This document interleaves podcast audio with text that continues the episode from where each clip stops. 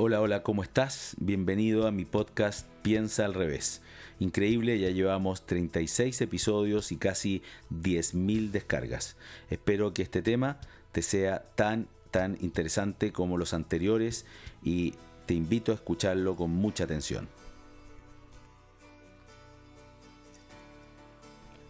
Hace un tiempo comencé a escuchar en mi círculo cercano sobre un libro del que solo había escuchado su nombre. Decidí adentrarme un poco más en su mensaje para entender qué había hecho que tantas personas hablaran de él en tan corto periodo de tiempo. Ahora, en este episodio, te quiero contar, en resumen obviamente, qué es lo que encontré. Así, si eres de los que prefieren capturar los highlights en los resúmenes, te ahorraré su lectura aunque nunca será lo mismo.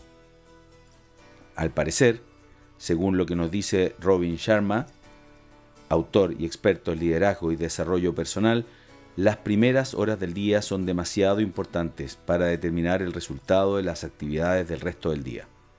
Él entrega en su libro El Club de las 5 de la mañana una serie de recomendaciones para que a partir de un método y sistema de vida pueda generar un entorno de desarrollo personal exitoso el que debe contemplar varias fases. El mantra entonces debe ser controla tus mañanas. Y esto se logra creando hábitos. Pero no se debe confundir hábitos con motivación. La motivación intrínseca es difícil de sostener si no se acompaña de hábitos. Los hábitos son como el camino, que se va recorriendo paso a paso y se deben desarrollar sin la ansiedad que produce el tener que llegar al destino. Siempre encontraremos caminos que recorrer para mejorar algún aspecto de nuestras vidas. Lo importante es dar el primer paso. Romper esa inercia es lejos lo más importante, y eso se logra construyendo small wins, esas pequeñas ganancias que nos permiten sentir que avanzamos. Las pequeñas mejoras diarias conllevan resultados y para lograr conseguir el ciclo de los hábitos constantes debe existir un detonante, un ritual y una recompensa. Por ejemplo, poner un despertador a las 5 de la mañana es el detonante, levantarse rápido es el ritual y dormir una siesta en la tarde es la recompensa. Cada vez que decidas comenzar una mejora diaria, identifica estos tres elementos para ponerlos en práctica.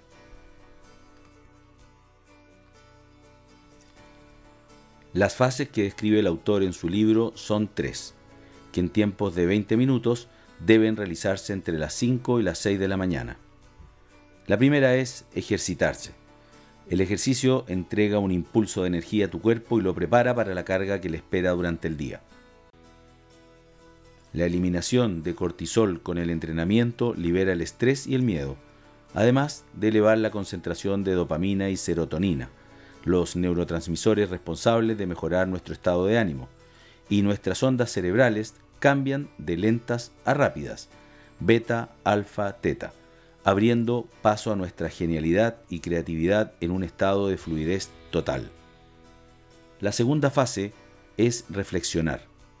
Esta fase tiene como objetivo regalarte tiempo para una conversación interior, contigo mismo Puedes utilizar un diario para escribir y recordar permanentemente tus objetivos y metas, o bien puedes meditar y así mantener tu mente en un estado envolvente con tus pensamientos. Esto permitirá una mayor concentración y desarrollo de tu sabiduría y serenidad. La tercera fase es crecer, en el amplio sentido de la palabra. Dedica unos minutos al día a estudiar y crecer siempre en el plano personal y profesional. Profundiza los conocimientos que deseas optimizar. Esta fase es fundamental para aumentar la autoconfianza, el crecimiento personal y el desarrollo de la agudeza mental. Recuerda que el cerebro puede aprender eternamente. Una vez estas fases estén realizadas, tu cuerpo y mente estarán en el equilibrio perfecto para comenzar un nuevo día. A los pocos días podrán notar una conexión contigo mismo, diferente a la habitual, con mayor ánimo, energía y concentración. Notarás, por ejemplo, que tu productividad aumenta y el cansancio cotidiano que te abordaba desaparecerá paulatinamente hasta quedar obsoleto. Asimismo, podrás apreciar los minutos de tranquilidad y serenidad que te entregan los momentos de silencio absoluto, pues mientras gran parte de las personas duermen, tú estarás concentrado o concentrada en tu integridad y desarrollo personal. Debo ser honesto, eh, como siempre lo he sido, y decir también que siempre me ha gustado levantarme temprano. No a las 5 de la mañana, pero temprano. El gimnasio a primera hora ha resultado ser una gran decisión.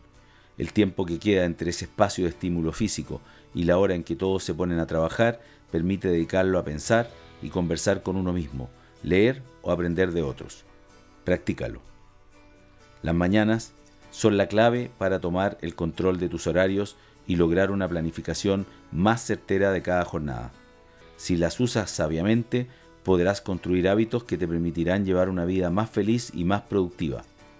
Piensa que cada día es una vida en miniatura. Pero recuerda, todo cambio es difícil al principio, desordenado a la mitad y preciso al final.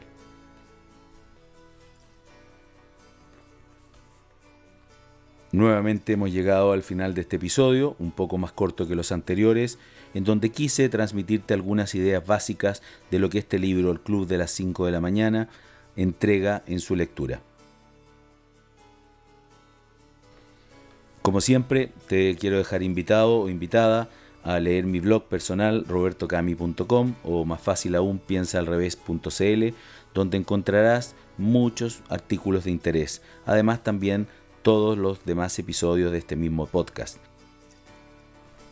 Ahí mismo, si es que estás buscando una conversación de negocios y necesitas apoyo, algún tipo de asesoría, puedes agendar directamente una hora conmigo.